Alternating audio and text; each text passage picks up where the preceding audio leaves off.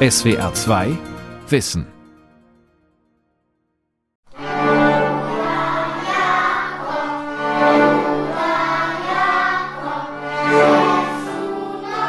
Es zeigt sich, dass bundesweit die Studienanfängerzahlen, was das Lehramt Musik betrifft, kontinuierlich zurückgegangen sind. Und ganz besonders gravierend ist es im Bereich der Grundschule der Fall, da wo es eigentlich am wichtigsten wäre, dass wir gut ausgebildete Lehrkräfte hätten. Das ist ja eine Alltagserfahrung, dass man feststellt, okay, an Grundschulen unterrichten viele Musiklehrkräfte fachfremd, sprich, die sind gar keine Musiklehrkräfte, sondern es sind dann eigentlich Leute, die dazu bestellt werden, weil sie Gitarre spielen können oder mal gesungen haben, dass sie dann was machen mit den SchülerInnen. Das ist also auf jeden Fall so, dass sie ganz großen Spaß daran haben und Freude am gemeinsamen Musizieren. Sie kriegen ein ganz großes Selbstbewusstsein, wenn sie plötzlich bemerken, aha, das können wir. Das fördert die Konzentration. Das ist in vieler Hinsicht ganz wunderbar für die Kinder. Die Zukunft des Musikunterrichts, ein Streichkonzert von Almut Oxmann. Musikalische Bildung ist wichtig. Kinder und Jugendliche lernen dabei, aufeinander zu hören und entwickeln ein Verständnis für Kunst und Kultur. Trotzdem fällt der Musikunterricht an vielen Schulen regelmäßig aus. Lieder singen, Instrumente spielen oder Komponisten kennenlernen. Das erleben viele Schülerinnen und Schüler kaum noch. Es fehlt an Lehrkräften und, so die Kritik mancher, an Wertschätzung für das Fach Musik. Ja, was kommt euch in den Kopf? Welche Adjektive würdet ihr vielleicht mit dieser Musik verbinden? Wie würdet ihr diese Musik beschreiben? Äh, was euch durch den Kopf geht? Einfach jetzt mal brainstormen. Ja? Musikstunde in der 9. Klasse der Tuller Realschule in Karlsruhe. Die Jugendlichen sitzen im Halbkreis, ihr Musiklehrer Markus Eich vorne am Klavier. An die Wand hat er ein historisches Foto von Frédéric Chopin projiziert. Okay, das ist ein älteres Stück. Was schätzt ihr denn ungefähr? Von wann könnte das sein? Wann war die Frühzeit der Fotografie? Ähm, was glaubt ihr? Ja? Vielleicht um Mitte oder Ende 19. Jahrhundert. Markus Eich unterrichtet fast die ganze Schule in Musik, denn außer ihm gibt es nur eine weitere Musiklehrerin, die allerdings in einem anderen Fach gebraucht wird. Viele Klassen hat er nur eine Stunde pro Woche, viel zu selten, wie er findet. Das sind 45 Minuten pro Woche, in denen gemeinsam musiziert und Inhalte vermittelt werden sollen. Leider reduziert sich das alles so runter und ich habe das Gefühl, es wird da halt immer mehr gespart, auch von oben. Da kann auch unsere Schulleitung nichts dafür. Die kriegen halt ihre Kontingente an Stunden und ihre Lehrer auch zugewiesen. Und äh, da waren wir wirklich vor zehn Jahren noch richtig verwöhnt hier, muss ich sagen. Und mittlerweile kann man eigentlich jedes Jahr zugucken, wie da weniger gemacht wird. Die Corona-Pandemie hat Schulen vor große Herausforderungen gestellt. Dem Musikunterricht hat der Lockdown ganz besonders zugesetzt, denn gemeinsames Musizieren war im Online-Unterricht kaum möglich. Ich versuche auch die Schüler immer wieder zum Singen zu motivieren, aber es ist wirklich schwierig, selbst bei den Fünfklässlern mittlerweile, weil die es auch aus der Grundschule aus den letzten Jahren überhaupt nicht mehr kennen. Singen und Flöte spielen waren in Kita und Schulen selbst nach Ende des Corona-Lockdowns zunächst verboten. Musikunterricht hatte einen schweren Stand. Jetzt sind die Studienbewerberzahlen für Lehramt Musik bundesweit so niedrig wie nie zuvor. Und wenn Sie auf Lehramt Musik gehen, dann müssen Sie auch aktiv musiziert haben, musizieren können, müssen Sie ein Instrument spielen, müssen Sie singen. Das ist unabdingbar für einen vernünftigen Musikunterricht, dass jemand da einfach auch fachpraktisch, künstlerisch, sage ich mal, befähigt ist. Tillmann Heiland ist Präsident der baden-württembergischen Sektion des Bundesverbands Musikunterricht. Der Verband versteht sich als Lobby für die Musik an allgemeinbildenden und beruflichen Schulen. In jedem Bundesland sind die Vorstände mit den jeweiligen Kultusbehörden im Gespräch. Über Jahre hinweg hat man im Grunde genommen, und ich glaube, das gilt bundesweit, an den Schulen konsequent das System, ich sage jetzt mal ganz hart kaputt gespart.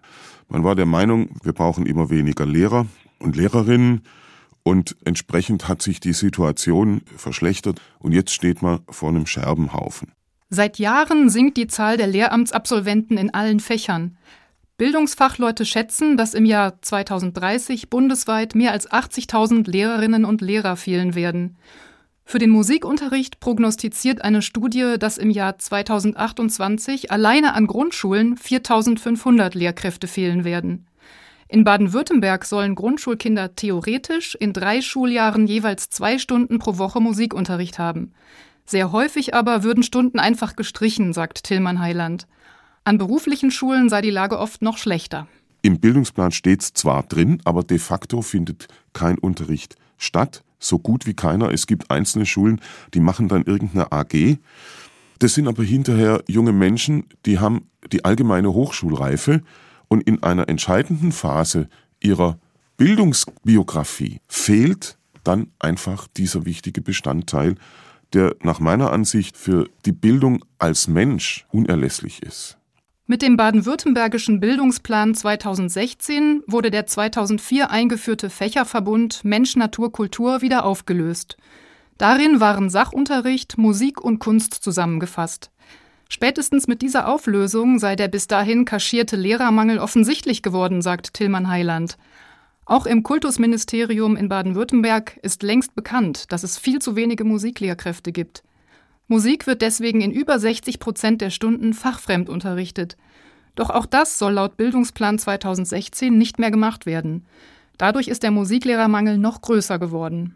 Von daher haben wir uns auch dran gemacht, dass wir nochmal auch nachzertifizieren. Wir haben sozusagen Zertifizierungskurse bei uns in der Akademie in Ochsenhausen, die auch gut angenommen werden, wo wir wirklich einfach in diesen mehrtägigen Kursen den Leuten, äh, die auch eine Musikaffinität haben, da nochmal wirklich ein Rüstzeug mitgeben, damit wir dann da vor allen Dingen auch in den Grundschulen Musikunterricht auch auf einem guten Niveau haben.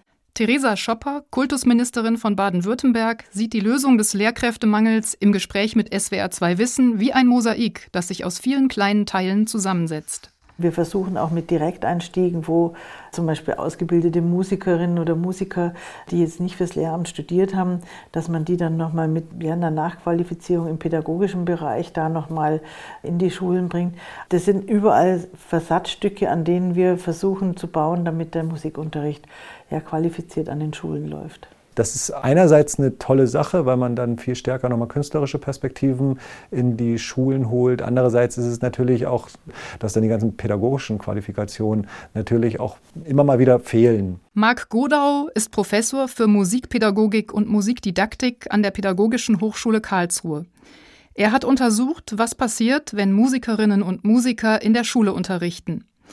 Er sagt, bei diesem Konzept übersehe man, dass Musikpädagogik als eigenständiges Fach weit mehr vermittle als Musiktheorie mit Tonleitern und Harmonielehre. Das bedeutet, dass man durchaus Musiklehrkräfte hat, die dann ganz strikte traditionelle Methoden vermitteln, die nicht mehr sehr motivierend sind für die SchülerInnen, die, die man heutzutage vielleicht gar nicht mehr so machen würde im Musikunterricht. Aber sie machen es eben, weil sie eben keine musikpädagogische Ausbildung haben, also kein Studium absolviert haben. Wir brauchen dringend Lehrkräfte, die das studiert haben die entsprechend ausgebildet sind und die auch berufliche Perspektiven haben und die an Schulen eingesetzt werden können, wo die Schulleitungen Verständnis dafür haben und wo die Schulen auch entsprechend ausgestattet sind. Die Gründe, warum so wenige ins Lehramt streben, sind vielfältig. Viele vermissen Flexibilität bei der Wahl des Arbeitsorts oder empfinden die Arbeitszeiten als zu starr. Andere sehen zu wenige Aufstiegschancen.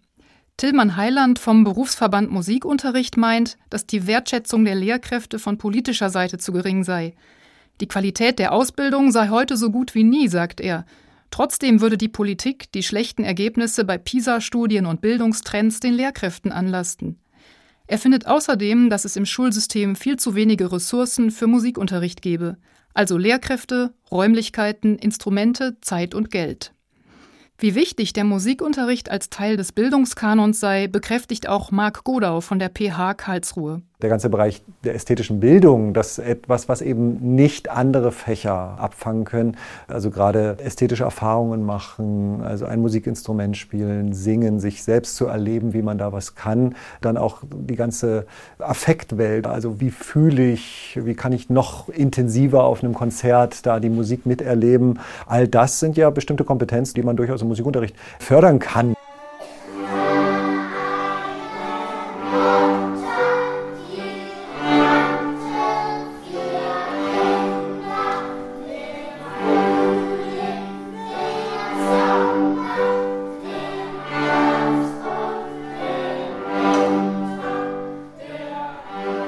Kinder der zweiten Klasse in der Albert-Schweitzer-Grundschule in Rheinstetten spielen gemeinsam Geige, Bratsche und Cello und singen dazu. Die Kinder stehen in einem großen Halbkreis in der Turnhalle vorn Martina Bartsch. Sie ist freiberufliche Geigerin in Karlsruhe. In den 1990er Jahren hat sie ein eigenes Streicherklassenmodell für die Grundschule entwickelt. Vorbilder dafür kamen aus England und Amerika. Alles ist spielerisch angelegt, sodass jedes Kind gut mitmachen kann. Für die Kinder ist das ein fantastisches Gruppenerlebnis und außerdem ist es ganz wunderbar, wenn so ein Instrument plötzlich beginnt zu klingen und Töne von sich zu geben. Und wenn Sie die Hersteller dieser Töne und dieser Musik sind, das ist, beginnt gleich in der ersten Stunde mit einem Stück, mit Klavierbegleitung auch, das ist einfach unglaublich gut, weil dieses Stück sofort nach Musik klingt und die Kinder sofort von Anfang an das Gefühl bekommen, ah, hier machen wir Musik.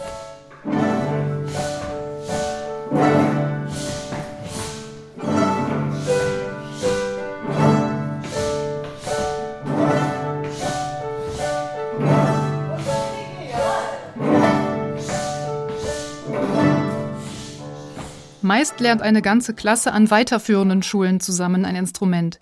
Gitarre, Geige oder Mundharmonika zum Beispiel oder verschiedene Blasinstrumente. Das sogenannte Karlsruher Modell von Martina Bartsch findet hingegen in der Grundschule statt.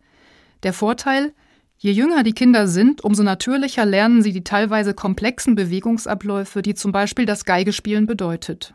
Und es hat auch noch einen anderen riesigen Vorteil, nämlich, dass die Kinder, wenn sie in die weiterführende Schule kommen, eigentlich schon in ihrem Instrument sich ganz wohlfühlen und darauf aufbauen können und schon eine Sache haben, die sie einfach richtig gut können. Seit 20 Jahren geht Martina Bartsch auf Grundschulen zu und ist dann dort mit ihrem Unterrichtsmodell zu Gast. Sie schätzt, dass ungefähr die Hälfte der Kinder aus ihren Streicherklassen bei der Musik bleibt. Immer wieder trifft sie ehemalige Streichanfänger, die dann in Schul- und Jugendorchestern spielen. Das Wesentliche sei aber, die Kinder mit Musik in Berührung zu bringen. Die Kinder sind einfach infiziert von Musik und vom gemeinsamen Tun und das ist wirklich sehr, sehr schön. Und da gibt es viele, die dann sagen, ja, ich, ah, ich glaube, mein Instrument ist Klarinette, ich probiere das jetzt aus. Und das ist keine verlorene Zeit, denn sie haben da so viel gelernt über Musik, über Rhythmus, über Bewegung, über Tonhöhen, Gehörbildung. Da ist so viel mit dabei dass das eigentlich nur Gewinn bedeutet, auch wenn man dann nicht unbedingt weiter streicht. Natürlich kostet ein so aufwendiger Unterricht Geld. Mehrere Lehrerinnen und Lehrer betreuen eine Klasse, die Instrumente werden gestellt. Die Finanzierung fällt unterschiedlich aus. Die städtische Musikschule kann hier unterstützen, die Eltern zahlen dann nur einen Anteil. Oft kommt das Geld von Fördervereinen, in die die Eltern einzahlen. Jahrelang funktionierte das Karlsruher Modell allerdings überwiegend auf privater Initiative. Denn das Gesetz der Lernmittelfreiheit habe dem Projekt immer wieder im Weg gestanden, sagt Martina Bartsch. Das Gesetz besagt, dass Unterricht an Regelschulen für die Eltern nichts kosten darf. Ihrer Meinung nach lohnt es sich für die Eltern, hier Geld zu investieren. Musikausübung für die Schüler ist wirklich was sehr Wesentliches und fördert so unglaublich das Selbstbewusstsein, die Konzentration. Es hilft den Strukturen des Gehirnes, sich zu verknüpfen und bildet sogar neue Neuronen. Also es ist wirklich unglaublich wichtige Angelegenheit für Kinder und ich sehe das hier auch bei meinen Einzelschülern, wie wunderbar das eigentlich wirkt.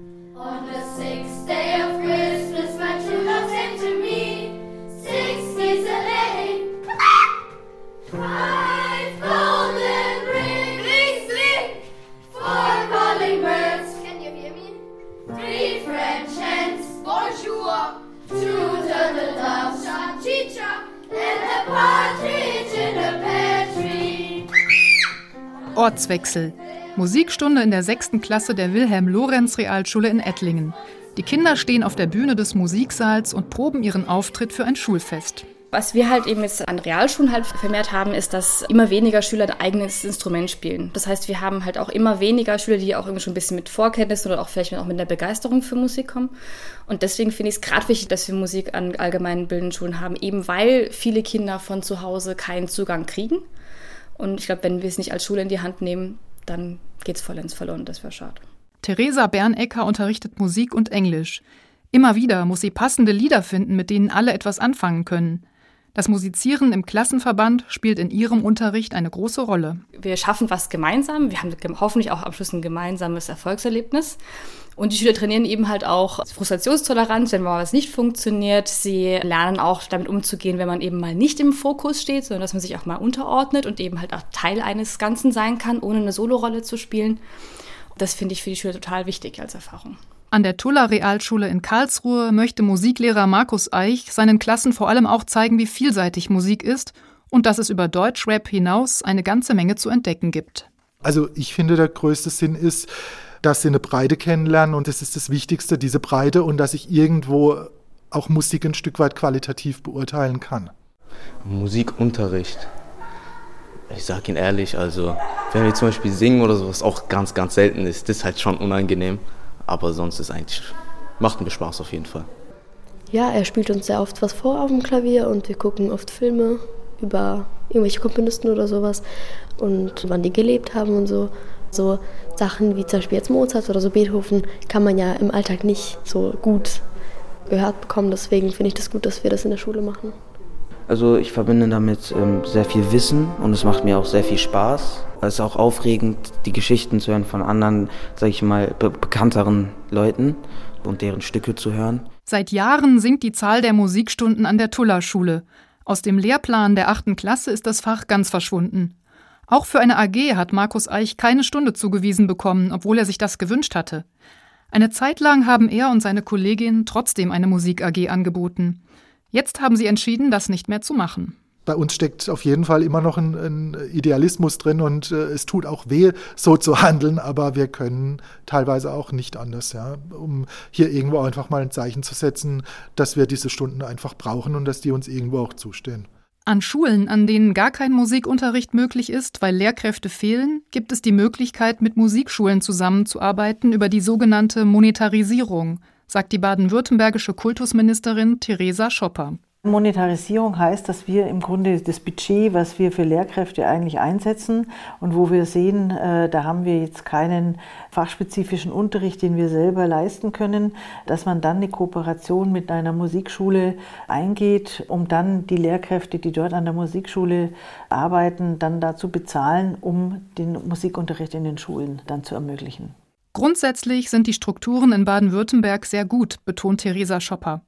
Jeder sechste Mensch im Land musiziert, sei es in Musikvereinen, bei den Kirchen oder in freien Ensembles. Diese guten Voraussetzungen möchte die Kultusministerin in Zukunft besser nutzen, um neue Musiklehrkräfte zu gewinnen. Wir gehen auch frühzeitig rein, indem wir sagen, wir machen zum Beispiel Musikgymnasien in Baden-Württemberg, wo wir einfach auch hoffen, dass dann da ein gewisser Klebeeffekt ist. Haben wir jetzt auch nochmal ausgebaut an zwei Standorten Musikgymnasien, um einfach da den Nachwuchs auch nochmal mehr zu schüren. Wir haben auch eine große Zusammenarbeit mit der Amateurmusik, natürlich auch mit den Musikschulen, wobei Musikschulen ja auch unter Musiklehrkräftemangel zum Teil leiden, wir da im gleichen Becken ja auch fischen. Auch der Direktor der Stuttgarter Musikschule, Friedrich Koh Dolge, beklagt einen gravierenden Fachkräftemangel. Dolge ist Vorsitzender des Landesverbandes der Musikschulen Baden-Württemberg und seit Mai 2022 auch Vorsitzender des Bundesverbandes der deutschen Musikschulen. Dieser Verband repräsentiert die insgesamt 934 Musikschulen aus ganz Deutschland in der Kulturpolitik und berät Städte und Gemeinden, die eine Musikschule betreiben. Wir haben ja bereits 2016 in Baden-Württemberg eine Untersuchung durchgeführt an unseren Mitgliedsschulen. Wir haben nachgefragt, wie wird euer Fachkräftebedarf in den nächsten zehn Jahren bis 2026 sein? Und da haben wir 2016 schon bereits festgestellt, dass wir insgesamt 500 neue Musikschullehrerinnen und Lehrer im Bereich der elementaren Musikpädagogik benötigen. Eine ähnliche Umfrage hat Nordrhein-Westfalen im März 2022 durchgeführt. Die 170 Musikschulen haben ausgerechnet, dass sie bis 2032 etwa 450 neue Lehrkräfte in der elementaren Musikpädagogik brauchen. Das bedeutet, wenn Sie Baden-Württemberg, den Bedarf in Baden-Württemberg und Nordrhein-Westfalen allein zusammenzählen, haben Sie ungefähr 1000 Lehrkräfte, die in den nächsten zehn Jahren benötigt werden. Und die restlichen 14 Bundesländer sind hier gar nicht mitgezählt.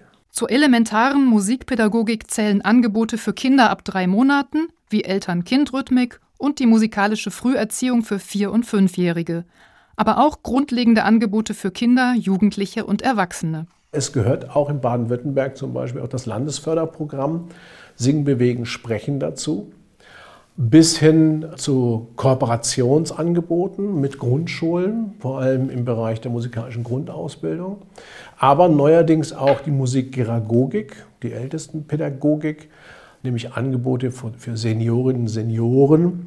Die elementare Musikpädagogik hat also wirklich in den letzten 20 Jahren an enormer Bedeutung gewonnen.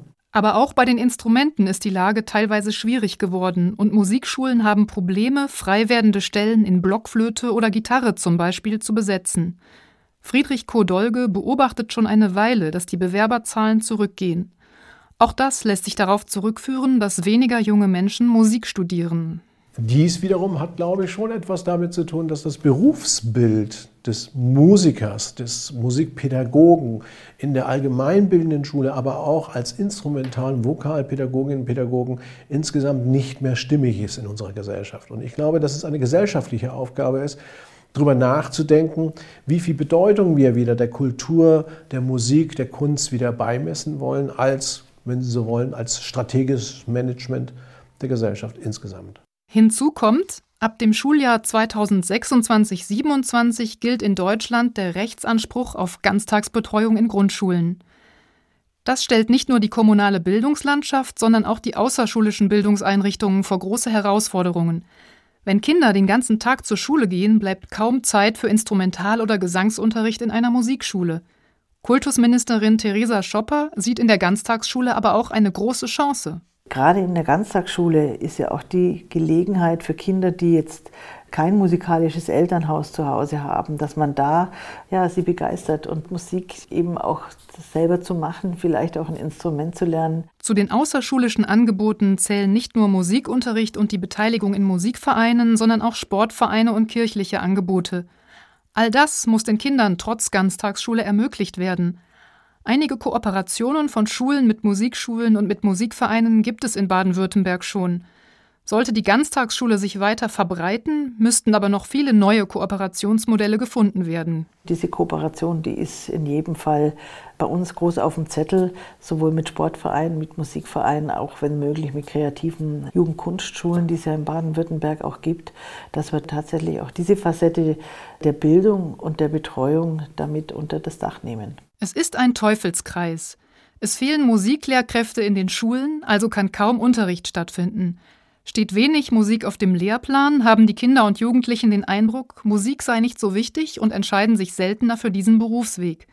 Friedrich Kodolge, Vorsitzender des Verbands Deutscher Musikschulen, sieht es als Kernaufgabe der öffentlichen Musikschulen, jungen Menschen den Beruf des Musikpädagogen schmackhaft zu machen. Das werden wir jetzt in der nächsten Zeit forcieren in Baden-Württemberg, aber auch in der gesamten Bundesrepublik werden wir das jetzt versuchen zu forcieren, um junge Menschen wirklich nochmal aufzuzeigen, wie kreativ und wie erfüllend eigentlich die Berufung ist, Musiker zu sein oder Musikerin zu sein.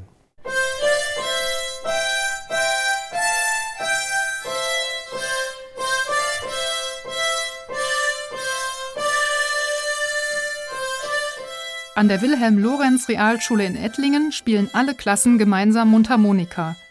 Musiklehrerin Theresa Bernecker findet das Musizieren wichtig für das soziale Miteinander einer Klasse, aber auch für individuelle Erfolgserlebnisse. Zum Beispiel, wenn ich einem Schüler einen E-Bass in die Hand drücke und der sagt, ich kann das überhaupt nicht. Sag ich, du komm, ich zeig dir das. Das geht so und so und dann kann, kannst du das spielen. Und die dann nachher strahlend raus und sagen, boah, ich kann E-Bass spielen. Auch wenn das nur niederschwellig ist, aber trotzdem, sie haben was erreicht. Das sind immer so Momente, wo ich denke, das ist total toll und wirklich eine Bereicherung. Besonders auf Schulfesten freuten sich alle, wenn Musik gemacht wird. Doch den Jugendlichen sei Musikunterricht im Alltag oftmals egal, denn die Note ist nicht versetzungsrelevant. Von den drei Fächern Musik, Kunst und Sport zählt nur das Beste. Theresa Bernecker meint, ein Teilnahmezertifikat ohne Noten wäre da fast besser. Wie oft muss ich diskutieren mit Schülern, warum müssen wir das machen? Keiner würde in Mathe irgendwie anfangen zu diskutieren, warum müssen wir das machen? Aber in Musik ist es immer so eine, so eine Diskussionssache, weil Musik halt auch ganz viel mit Geschmack zu tun hat.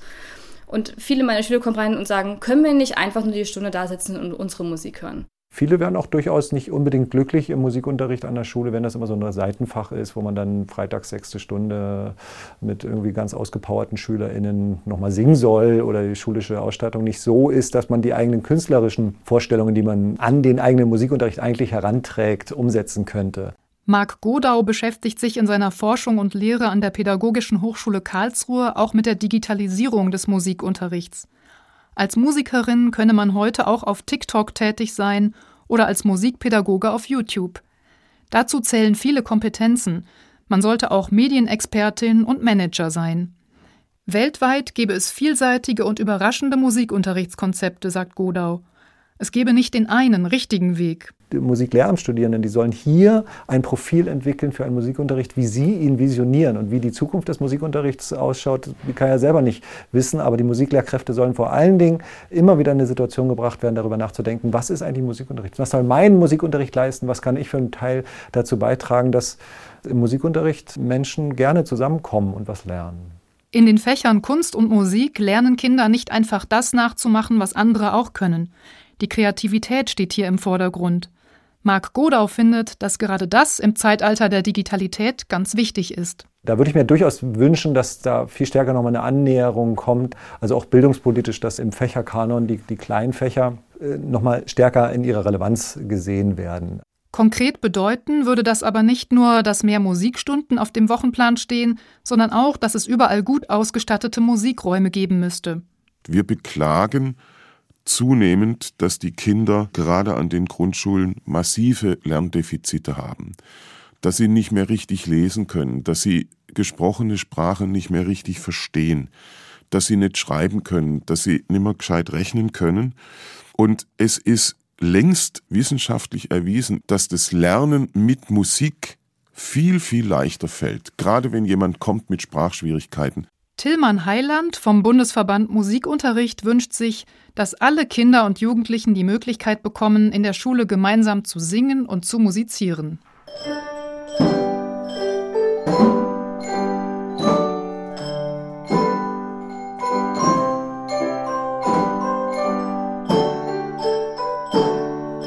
Und da wäre es eigentlich sinnvoll, dass nicht nur die ausgebildeten Musiklehrer, sondern tatsächlich jede Grundschullehrkraft in der Lage ist, zum Beispiel mit Kindern der Kinderstimme angemessen zu singen, mit denen ein bisschen zu musizieren.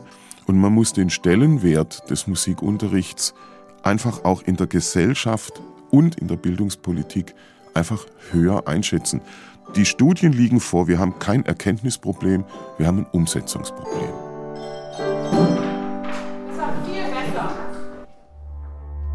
SWR 2 Wissen. Die Zukunft des Musikunterrichts. Ein Streichkonzert. Autorin und Sprecherin Almut Oxmann. Redaktion Vera Kern.